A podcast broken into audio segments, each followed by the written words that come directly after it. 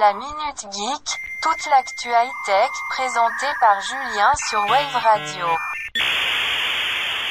Vous avez un message. Une intelligence artificielle déchiffre un livre vieux de 2000 ans. L'éruption du Vésuve en moins 709 avant notre ère est célèbre pour avoir figé dans le temps la vie quotidienne des Romains antiques. Les corps, les villas, fresques et autres artefacts pétrifiés dans la cendre du volcan sont comme une photographie de ce à quoi pouvait ressembler précisément la vie à cette époque. Or, la cendre et la chaleur volcanique conservent inégalement les matériaux.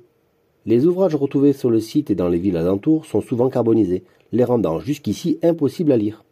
Et c'est là que l'intelligence artificielle est en train de réussir là où les chercheurs humains ont échoué.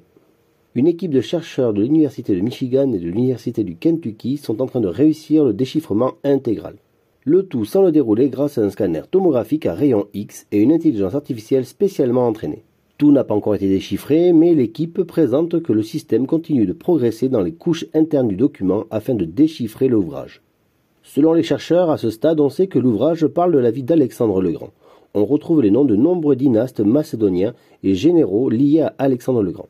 Les chercheurs révèlent également que le texte parle de Séleucos Ier Nicator, qui finira par diriger de vastes étendues du Moyen-Orient, ou encore Cassandre, qui a dirigé la Grèce après la mort d'Alexandre.